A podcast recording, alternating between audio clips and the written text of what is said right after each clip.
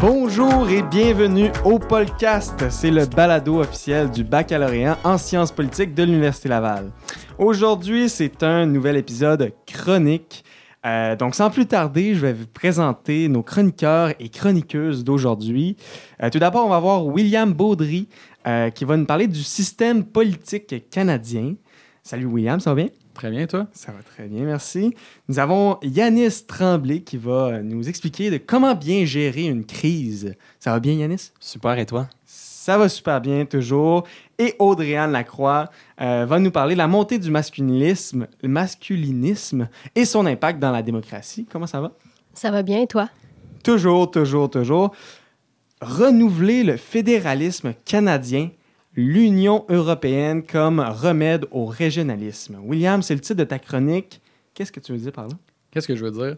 En fait, c'est que depuis le rapatriement de la Constitution canadienne en 1982, euh, on remarque qu'il y a des tensions entre certains, certaines régions euh, du système fédéral canadien. Mhm. on, on pense principalement au Québec, évidemment, avec deux référendums, un en 80 et un en 95. On a eu des échecs des accords du lac Meach puis de Char- Charlottetown. Donc, euh, sans, sans contredire la, la région, la province canadienne la plus contestataire Ouais. euh, du fédéralisme canadien. Mais on peut aussi penser à, à d'autres d'autres provinces qui auraient un peu leur, leur mot à dire dans cet ordre-là, parce que Ok. on peut penser, mettons, à, à l'Alberta Mhm. ou encore aux provinces de l'Ouest là, plus généralement, là, avec le Western Alienation. Donc, euh, ce sentiment qu'ils ils ne sont pas pris en compte dans les politiques euh, à Ottawa. Ouais, ouais. Et puis pour cause, ils ont, ils ont quand même des munitions pour ça parce que, veux, veux pas, ben, entre Windsor et Québec, j'inclus Québec parce qu'on est à Québec, mais Ouais. dire, on pourrait dire entre Windsor et Montréal, c'est là que se font et défont les différents gouvernements canadiens. Donc, Mhm. euh, est-ce qu'ils ont vraiment leur mot à dire? Ils votent euh, conservateurs depuis euh, Bellurette, puis euh, au final, ben, on n'a pas toujours des, des gouvernements conservateurs. Beaucoup libéral. Beaucoup libéraux, oui. Puis on peut penser aussi aux maritimes, aux maritimes qui ont un poids Mhm. politique tellement Oui. dérisoire dans la, dans, la, dans la Fédération canadienne. Donc moi, je pense que ça vaut la peine de au moins se prêter à l'exercice parce que clairement que ce que je vais vous proposer aujourd'hui qui, qui, qui calque un peu le modèle de l'Union européenne, c'est pas quelque chose qu'on va adopter d'ici euh, d'ici demain, là, étant donné qu'on a de la misère à faire une réforme du mode électoral. là. Donc, Ouais. euh, c'est vraiment plus un, un jeu, puis on, on peut se questionner sur certaines de nos institutions à travers ça. là. Fait que tu nous proposes quelque chose aujourd'hui. Yanis. Je vous propose quelque chose. OK, vas-y, lance-toi.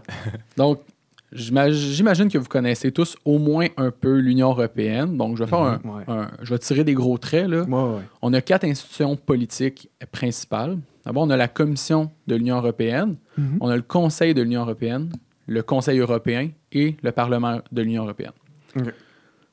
Comment c'est. En fait, même si ce sont quatre institutions, nous, on est habitués avec notre Parlement et notre, euh, notre Sénat. Mhm. Donc, ces quatre institutions-là ne sont pas totalement, euh, comment je dirais ça, sont pas tota- totalement euh, aliens, euh, étrangères, devrais-je dire, ouais. à notre système politique. Comment j'envisage ça? C'est que d'abord, le Parlement de l'Union européenne, on le transpose comme un Parlement fédéral euh, classique, sauf qu'on lui retire des fonctions exécutives et budgétaires. Vous allez me dire c'est un gros pas, mais c'est ce que l'Union européenne fait. Le Parlement a une fonction de co-législateur avec le Conseil de l'Union européenne. En fait, le Parlement, ce qu'il va faire, c'est qu'il va analyser des textes de loi, Mhm. va pouvoir un peu par la bande, qui n'est pas son rôle, mais qui peut le faire, c'est proposer à la Commission de l'Union européenne des, des initiatives, des projets de loi qu'elle aimerait, discuter. Puis elle va surtout s'occuper de représenter l'intérêt européen. Donc, dans notre cas, va représenter l'intérêt des Canadiens, des citoyens, qui l'é- qui l'élus à tous les cycles électoraux, 4-5 ans, là, peu importe. Et puis ensuite de ça, juste à côté d'elle, on a l'autre instance co-législatrice, euh, le Conseil de l'Union européenne, qui est la rencontre euh, sectorielle des ministres des, des 27 États membres. Dans notre cas, on parlerait plutôt des 10 provinces et 3 Mhm, territoires canadiens. Donc, ce sont les ministères provinciaux qui vont siéger pour débattre sur les projets de loi qui sont proposés par cette instance, la Commission de l'Union européenne, que je vais revenir un petit peu plus tard. Mais donc, ça, ça représente bien la balance entre euh, le poids de, de l'intérêt canadien dans son ensemble, Hmm. mais qui prend seulement en compte les intérêts des, des provinces les plus populeuses, l'Ontario, le Québec. Et en, en parallèle, on a euh, ce conseil-là, que j'appellerais euh, bon, ben, comme ça, la Chambre des provinces, où est-ce qu'on aurait une représentation des 10 provinces euh, et trois territoires égales. Donc, un ministre par conseil viendrait siéger pour proposer des, ben, proposer des amendements ou encore venir défendre euh, sa province dans ce projet de loi-là. Donc, je pense que c'est une belle alternative. Puis surtout, euh, l'institution qui, qui existe un petit peu déjà, qu'on pourrait revamper, c'est le Sénat canadien. Le Sénat canadien aujourd'hui est nommé, et pas élu, et pas Qui sert pas à grand-chose. en ne sert pas à grand-chose. On lui propose une réforme triple E, Ouais. élu, efficace et, euh, et le troisième E, je m'en rappelle pas. Pas de problème. Mais vous voyez, en fait, il est, il est déjà pas élu et pas efficace. C'est ça. Donc, on propose en fait, au lieu de nommer une dizaine de. de ben, il y a 105 sénateurs, on pourrait avoir, on pourrait avoir 130 personnes qui ont été. euh, qui sont des, des- des- des Mhm. conseillers, des, des- des conseillers, des gens des ministères qui vont venir siéger, puis qui vont débattre, qui vont adopter des textes de loi. Donc, c'est beaucoup plus. euh, beaucoup plus adapté, c'est beaucoup plus démocratique à mon sens. Et Mhm. puis, ces deux organisations-là travaillent ensemble, donc elles doivent euh, être en accord sur les amendements pour qu'un projet de loi passe. Donc, on ne peut pas seulement compter sur l'intérêt canadien, mais on ne peut pas non plus compter seulement sur les provinces ou sur les, les, les gouvernements provinciaux pour adopter des projets de loi. Et puis, là, vous allez me dire, on a juste parlé de deux instances qui vont, euh, entre parenthèses, ben, qui vont euh, adopter des projets de loi, mais c'est qui qui les propose, en fait, ces projets de loi-là? Mais ça vient à la Commission de l'Union européenne de proposer, qui a l'initiative législative. Donc, c'est elle qui va rédiger des textes de loi, qui va euh, sonder la pop- pas sonder la population, mais sonder les besoins. Et puis, cette euh, commission-là, on peut s'imaginer des, des personnes nommées, nommées par les gouvernements provinciaux, qui peuvent en nommer un à deux, parce que c'est pas mal ce qu'on retrouve dans la commission de l'Union européenne. Et puis, sont nommés, sont peut-être moins, euh, je vais utiliser un mot en anglais, relevant, parce que justement, ils ne sont pas élus, ils ne sont pas Mhm. euh, placés sous le contrôle de, du pu- de- des électeurs. Cependant, on a, nous ici, des lieutenants-gouverneurs et une, gouverneure générale qui Mhm. sont pas élus, sont toujours en train de commettre des fiascos, dépensent nos fonds comme s'il n'y avait pas de lendemain. Donc, je pense qu'au moins, si on a des gens qui vont venir travailler hein, pour gagner leur dû, ben, je pense qu'au moins, on, met à bon escient ces fonds-là. Puis, euh, ça nous permet euh, d'avoir des textes, de, des projets de loi, en fait, moins partisans. J'ai l'impression. Ah, Ensuite, on verra comment ça s'applique si jamais il y a lieu. Puis, au sommet de cela, ben, au sommet ou dans cet environnement-là, Ouais, on s'imagine euh, le, ce qui est aujourd'hui le Conseil de l'Europe, donc les 27 euh, chefs de gouvernement et chefs d'État Mhm. qui, se re- qui se rejoignent pour donner les grandes impulsions politiques, les, Mhm. qui vont settler les priorités politiques de l'Union européenne. Ben, depuis 2003, au Canada, on a la- le Conseil des premiers ministres. Donc, ce sont les premiers ministres Ouais. de chaque euh, province qui se regroupent pour parler des- de l'État du Canada ou faire de la coopération. Ça Bon, existe déjà. un- ça un existe peu. déjà. Fait pourquoi on s'en sert pas justement pour euh, donner des priorités politiques à cette nouvelle euh, fédération-là ou juste, juste plus euh, de base, juste pour que ça ait vraiment un, impact, un Mhm. poids sur la scène fédérale.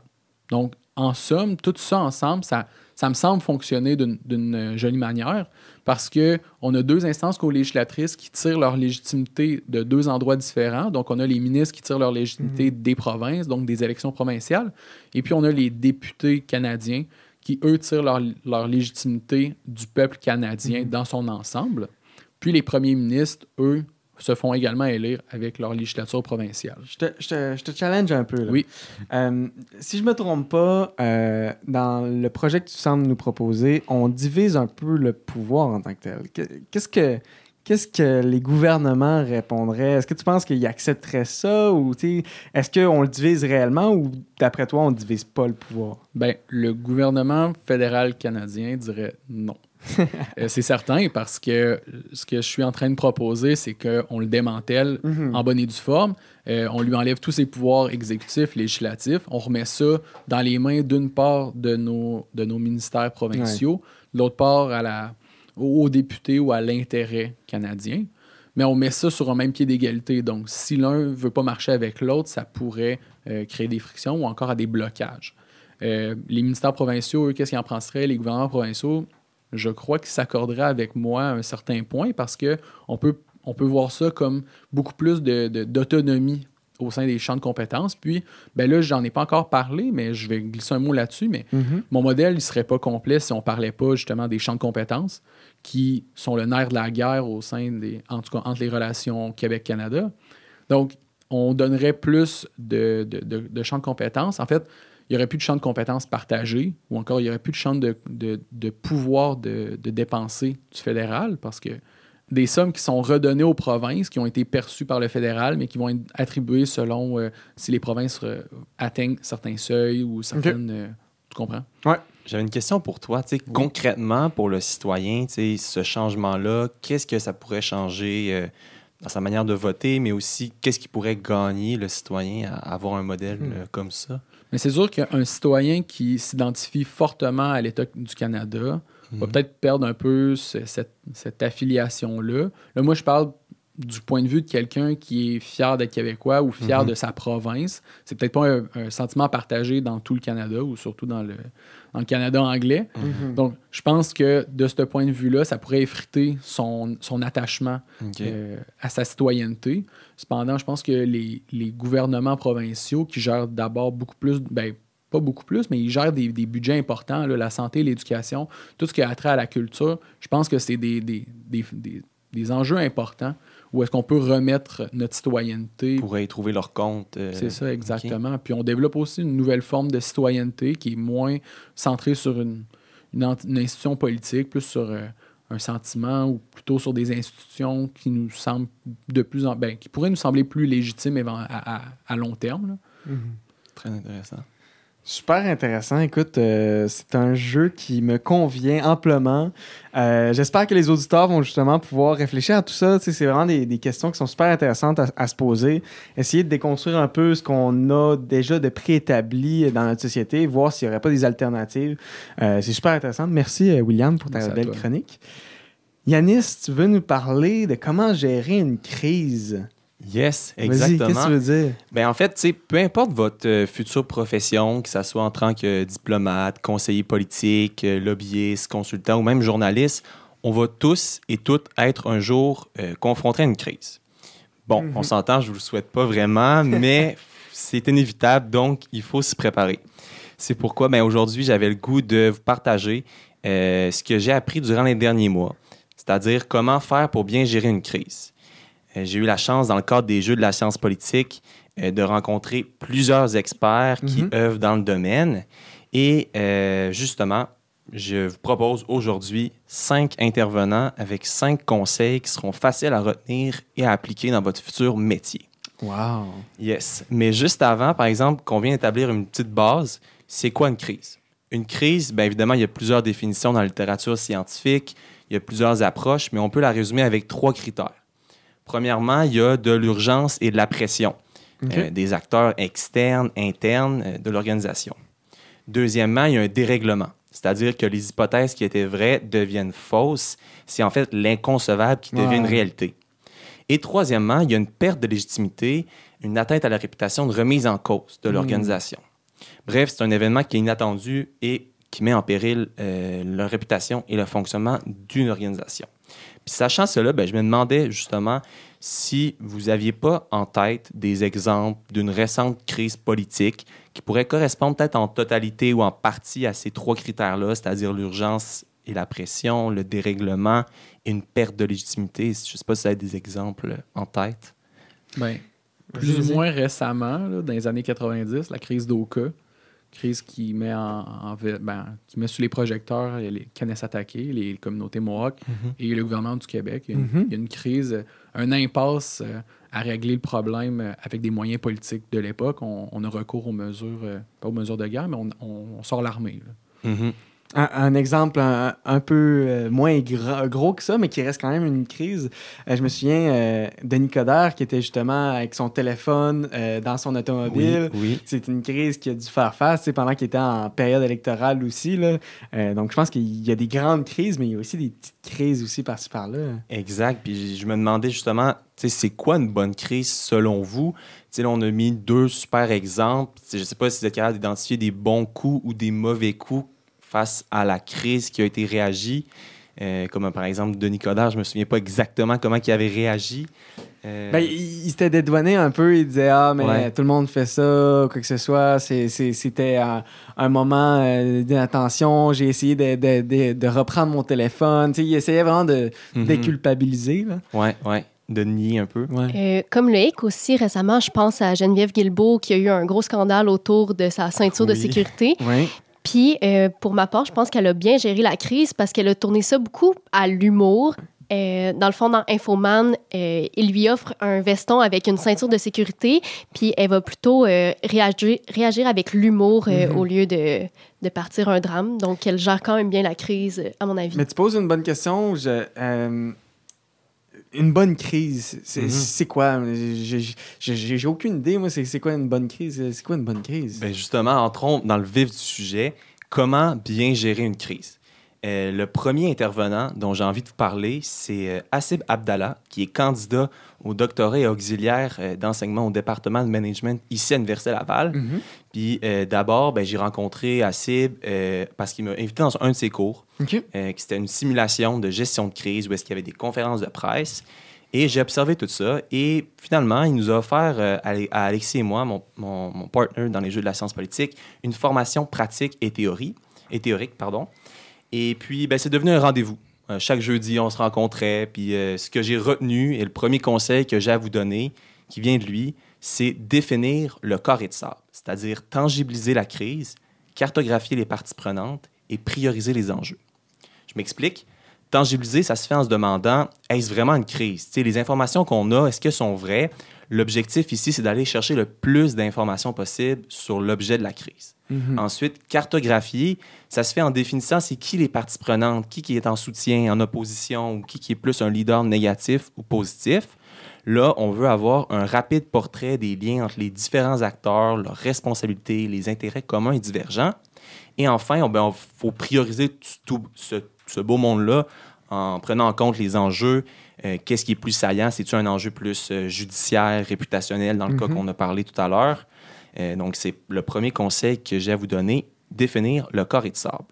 Le deuxième intervenant que, je vais vous- que j'ai rencontré, que je veux vous partager mon expérience avec, c'est Cheikh Foussoni Diaby, qui est candidat et doctorat et chargé de cours au même département. Je l'ai rencontré justement euh, grâce à ACIB. Il était en train de coévaluer euh, Mhm. ses élèves. Et mes premières impressions de lui, c'était vraiment, OK, ce gars-là, c'est un pro de la gestion de crise. il voyait tous les angles morts, il voyait vraiment tout. Mais bref, j'ai appris à le connaître au fur des semaines et tout et tout. Et ce que j'ai retenu de lui, le deuxième conseil que j'ai pour vous, c'est adopter un ton et une posture claire, assumée, appropriée à la gestion de crise. Bon, ça paraît facile à dire de même, mais par exemple, y a une, une catastrophe naturelle avec des blessés ou des morts, ça peut paraître bête, mais la priorité, c'est pas de parler des impacts financiers, c'est vraiment d'offrir des solutions aux citoyens, d'être à l'écoute. Mhm. Il faut pas un ton froid, il faut un ton plus empathique. C'est vraiment la base. Donc euh, voilà, si on peut résumer, une fois qu'on a un portrait de la crise avec euh, notre carré de sable, on définit sa posture. Et évidemment, il ne faut pas oublier que la posture elle doit être cohérente avec ton passé, euh, l'historique de ton organisation ou de toi-même, et ta raison d'être, ta mission. Donc euh, voilà. Là, Yanis, si je me trompe pas, euh, on a également assisté à des formations avec Bruno Marchand, le maire de Oui, Québec, euh, pour justement la, la gestion de crise. Euh, J'aimerais bien savoir ce que tu as, as retiré de ces rencontres-là avec Bruno Marchand. Mais effectivement, le maire nous avait invités dans son bureau. Ça a Mhm. été une, vraiment une rencontre enrichissante, très instructive. Puis parmi l'ensemble de ces conseils, celui que j'ai envie de vous partager aujourd'hui, c'est le suivant. C'est rarement la nature de la crise qui détermine sa gravité, mais c'est plutôt la manière dont on gère la crise. En d'autres mots, c'est souvent notre réaction face à la crise qui amplifie ou qui la crée. Euh, on parle souvent d'une crise dans une crise. Mhm. Euh, donc, euh, voilà. C'est essentiel aussi, ce qu'il nous a partagé, de promouvoir la transparence et la proactivité en plaçant vraiment les victimes au premier plan euh, de nos préoccupations. Bon, c'est un deuxième conseil que je, vraiment je voulais vous partager. Euh, puis justement, pour faire écho avec ça, j'ai envie de faire une petite métaphore. Euh, le chaudron d'eau, bon, qui bouille. Donc, on a de l'eau qui bouille. euh, si on est attentif, on va être capable de voir des petits signaux avant-coureurs de la crise, c'est-à-dire des petites bulles d'eau qui Mhm. vont commencer à arriver. Mais c'est ça, dans ce cas-là, c'est pas encore la crise. Tu es encore en mode préparation, prévention, tu la vois peut-être un peu venir. Mais là, plus que ça bouille, tu as l'élément déclencheur ensuite, puis là, tu es dans la gestion de l'urgence. Tu es vraiment en pleine crise, puis là, ça déborde. C'est là qu'il faut recouvrir le, le couvercle. Donc, c'est une métaphore un peu que, que, justement, Thomas Gaudreau, attaché de presse euh, du maire marchand, justement, qui m'a partagé et que vraiment, j'ai trouvé ça très, très euh, imagé et instructif. Mhm. Euh, encore là, ce qu'on retient, c'est de la proactivité. Donc, il faut recouvrir le chaudron avec euh, directement. Puis le dernier conseil que j'ai à vous partager, cinquième intervenant, c'est François Larouche. Sûrement que certains d'entre vous l'ont eu comme prof, je sais pas. Euh, mais justement, vous, vous allez sûrement le réentendre quand je vais vous dire ça. L'important, c'est l'objectif, l'objectif de communication. Il faut toujours y revenir, puis chaque action doit nourrir cet Mhm. objectif-là. C'est vraiment la base, mais ça, ça permet d'imposer son cadre, puis vraiment de, de rester euh, en ligne droite. Euh, donc, j'espère que ça va vous donner le goût d'en apprendre plus sur la gestion de crise, puis ça va être sûrement utile pour vous, en tout cas, je l'espère. Euh, donc, voilà, c'est ce qui conclut. puis là, Ouais. ces trucs-là, là, là, je me fais un peu l'auditeur. Ben oui, dis-moi. Ces trucs-là, là, on peut les, les appliquer dans la vie de tous les jours aussi. là. Des, des crises, il n'y en a pas juste en politique, il y en a dans d'autres sphères. Clairement, dans votre vie personnelle aussi, on le sait, des fois, un, petit accrochage avec son, sa mère ou son père, ou même avec euh, une copine ou un copain, on ne sait jamais. Euh, c'est c'est- une gestion de crise, c'est c'est dans tous les domaines, là, c'est utile. Puis je tiens juste à dire, euh, Yanis, euh, il nous partage ses, ses expériences avec les, les formateurs qu'a- avec qui il a eu. Mais Yanis a terminé deuxième euh, donc, euh, au jeu de la science politique, ce qui est très, très bon. Yanis a super bien performé. Donc, on a ici quelqu'un qui peut vraiment nous, nous parler de la gestion de crise. Si, chers auditeurs, vous voulez en apprendre plus sur la gestion de crise, n'hésitez pas à aller voir Yanis Tremblay ou même Alexis Desnoyers-Mockel, qui a aussi été son partenaire avec lui. Exact. Deux gars qui maintenant en savent beaucoup plus sur la gestion de crise que plein d'autres personnes. Euh, mais merci beaucoup Yanis de ta super belle chronique. Merci à toi. On va passer maintenant à la chronique de notre fille aujourd'hui. euh, que tu, vas, tu vas nous parler de la montée du masculinisme euh, et son impact sur la démocratie. Qu'est-ce que tu veux dire par tout ça? Euh, ben, premièrement, euh, j'aimerais savoir, selon vous, comment le mouvement du masculinisme se définit?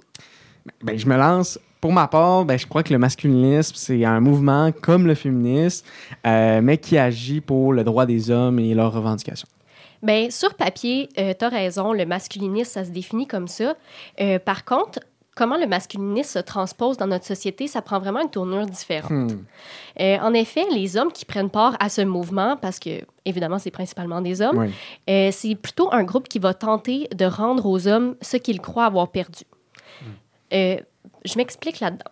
Avec les différentes vagues de féministes au cours des derniers siècles, euh, les femmes se sont de plus en plus émancipées, tant au Mhm. niveau professionnel, social, euh, même au niveau juridique. C'est alors que le mouvement du masculinisme va se définir en réaction à cette émancipation féminine. C'est un contre-mouvement qui va plutôt prôner un retour euh, aux valeurs de genre traditionnelles, que ce soit dans la sphère intime, euh, dans la sphère professionnelle ou dans la sphère personnelle. Ici, on peut penser euh, d'abord à la subordination des femmes envers leur mari et au retour d'une autorité et d'un gouvernement euh, 100% masculin. Mhm. Le mouvement du masculinisme ne va pas donc agir pour la libération des hommes, mais plutôt contre celle des femmes.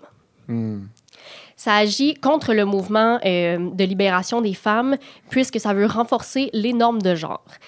Puis aussi, c'est pas un mouvement qui va seulement être contre les femmes, c'est également un mouvement qui va être contre l'intersectionnalité en général, ce qui entraîne de l'homophobie, de la transphobie et du racisme euh, dans notre société.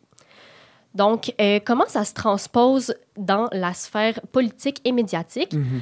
D'abord, euh, avec la montée des mouvements radicaux partout à travers le globe, d'abord, on assiste à un recul des droits des femmes sur plusieurs enjeux, qu'est-ce qui va laisser euh, plus de place à la misogynie? Euh, qui est défendue par ces euh, défenseurs masculinistes. Ça se transmet, comme je l'ai mentionné, dans la sphère médiatique. Euh, justement, j'avais un exemple pour vous. Qui ne connaît pas Andrew Tate? Ouais. Andrew Tate, c'est comme, Malheureusement. c'est ça. C'est comme le défenseur masculiniste euh, du moment euh, Mhm. sur les réseaux. Donc, pour ceux qui ne le connaissent pas, c'est un influenceur, parce que sur sa page, euh, Ouais. sur le web, il se définit comme un influenceur. Pour ma part, ce serait plutôt un criminel. mais bon.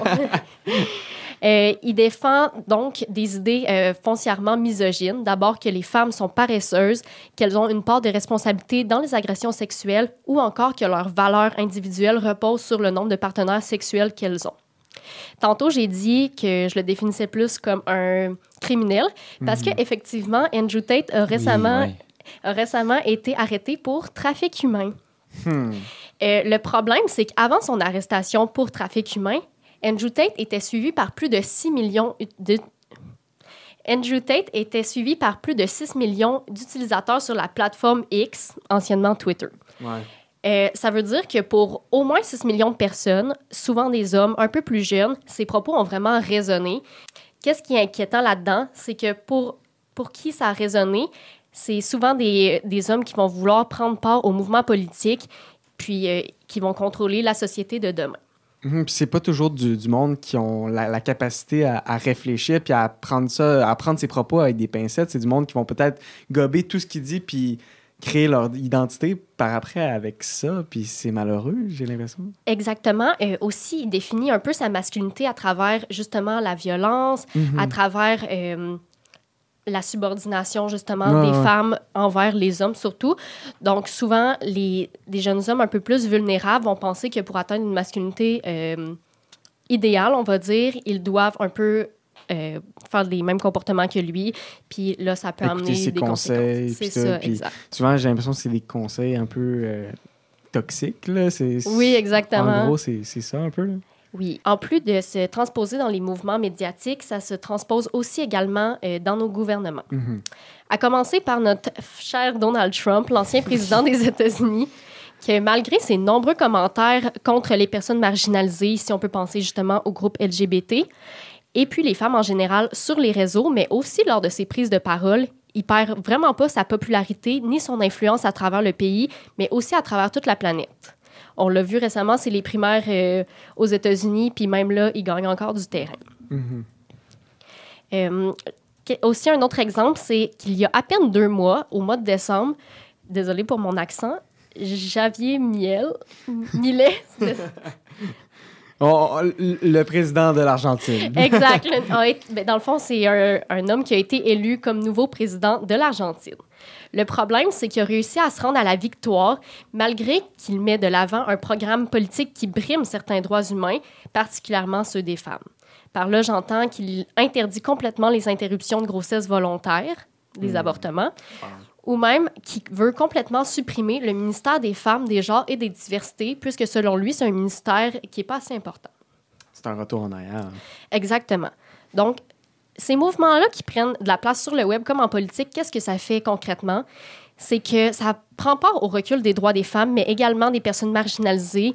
euh, et puis, ça a, la ça a la conséquence de fragiliser la démocratie partout à travers la planète. Évidemment, peut-être qu'on est. Vous pensez qu'on est peut-être un peu plus à l'abri au Canada, surtout au Québec, parce qu'on semble être une société euh, assez ouverte, assez égalitaire. Par contre, on se rappelle que les, dans les plus grandes dans les pays les plus influents, je pense ici euh, au Japon, à l'Inde qui prend encore de l'expansion, aux États-Unis, euh, il y a déjà des... La démocratie est déjà beaucoup plus fragilisée à ce moment, à- dans ces pays-là. Mhm. Donc, il n'y a rien qui empêche le Québec euh, d'embarquer dans cette vibe-là. dans un mouvement euh, comme celle-ci. Tu sais, juste, euh, on, on voit la question de l'avortement, mettons, aux États-Unis. Euh, on a vraiment l'impression, puis je pense que c'est un fait, c'est un retour en arrière considérable pour les femmes aux États-Unis. Puis je me- moi, je ne cesse de me dire, est-ce que c'est pas quelque chose qui pourrait justement euh, arriver au Canada, ce genre d'idéologie-là? Parce que souvent, on suit les tendances américaines, puis tout. j'ai peur que cette tendance de recul en arrière arrive au Canada? Est-ce que tu penses que c'est quelque chose qui pourrait se faire ou tu n'es pas trop inquiète par rapport à ça? Euh, J'essaie d'être optimiste parce que je crois que le, le Canada, on a quand même une longueur d'avance sur les États-Unis. Euh, par contre, il faut penser plus loin que juste la question de l'avortement. Mhm. Euh, quand on brime les questions de l'avortement, c'est également brimer aussi toutes les libertés individuelles des femmes. Ouais, ouais. Donc, on, on commence par les brimer sur leur sexualité. Mhm. Euh, Est-ce que ça peut aller jusqu'au droit de vote? Est-ce que ça peut aller euh, dans plusieurs sphères personnelles, professionnelles, juridiques? C'est plus ça qui va m'inquiéter dans ce cas-là. L'avortement, c'est souvent euh, vu comme le premier droit qui va être plus questionné Par contre, si on commence à enlever des droits au niveau sexuel, il n'y a rien qui empêche d'enlever des droits au niveau judiciaire, comme on a vu il n'y a pas si longtemps, il y a à peine 100 ans. Hmm.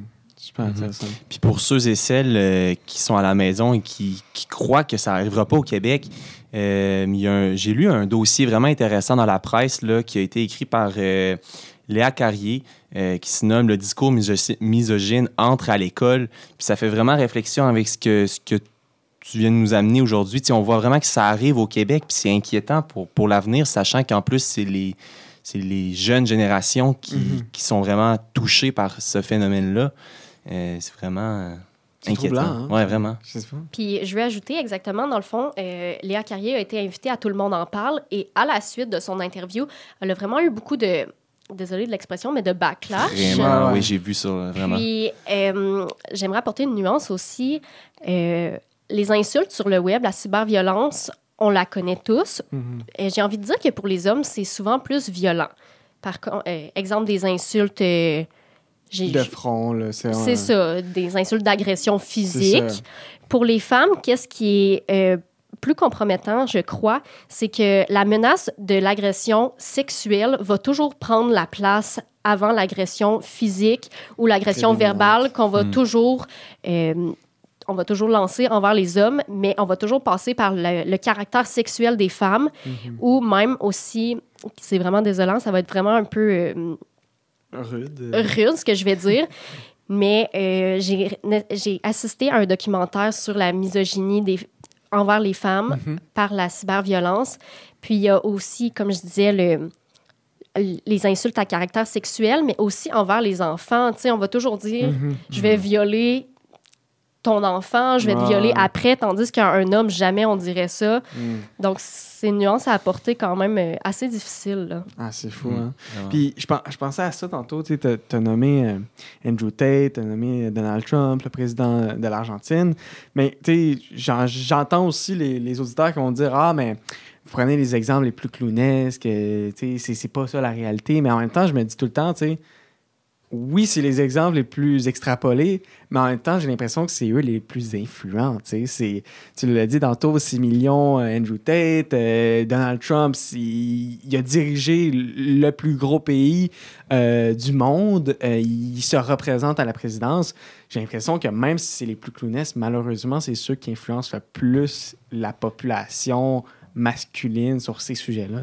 Exactement. Puis euh, une dernière nuance aussi à ajouter, je crois que aujourd'hui, en 2024, les influenceurs, c'est un peu les politiciens des jeunes. Mhm. Je veux dire, je crois que je me considère encore jeune, mais Ben oui. pour les jeunes, euh, je donne des noms comme Andrew Tate, par exemple, ou peu importe des influenceuses Mhm. qui, beauté ou mode, vont être plus connues que, par exemple, euh, un premier ministre ou un ministre Ouais. de l'Éducation ou autre chose. Sais, on le voit dans les Vox Pop de Guy Nantel, là, clairement, euh, ça fait dur un peu. Ouais. Fait que, oui, il y a la menace politique, mais au-delà, la menace du web qui va prendre vraiment de l'expansion euh, partout sur la planète. Il va falloir essayer de redéfinir un peu aussi notre concept d'influenceur, voir qu'est-ce qu'on pourra faire à- avec euh, ces- personnages-là qui sont, ma foi, très importants dans, une société, mais qui pourraient aussi justement aider à, conscientiser euh, certains, sur certains enjeux euh, très importants dans la société. Écoute, merci Audrey-Anne pour ta, superbe chronique qui va nous faire réfléchir à tous. Je souhaite à tout le monde qui puisse justement s'interroger sur, nos, comportements, sur ce qu'on fait dans la vie, puis sur qui on, se, se fait influencer. Là, idéalement, il ne faudrait pas euh, avoir comme modèle dans sa vie euh, Andrew Tate ou Donald Trump. Euh, je vous le conseille. Mais merci infiniment les trois d'avoir participé, Yanis, William, euh, Audrey-Anne, d'avoir fait des si belles chroniques. Ça a été un, pur plaisir. Merci à vous. Donc, on se retrouve pour un nouvel épisode la semaine prochaine du podcast. N'hésitez pas à nous faire des commentaires et à nous dire si jamais vous avez aimé ça, nos, épisodes.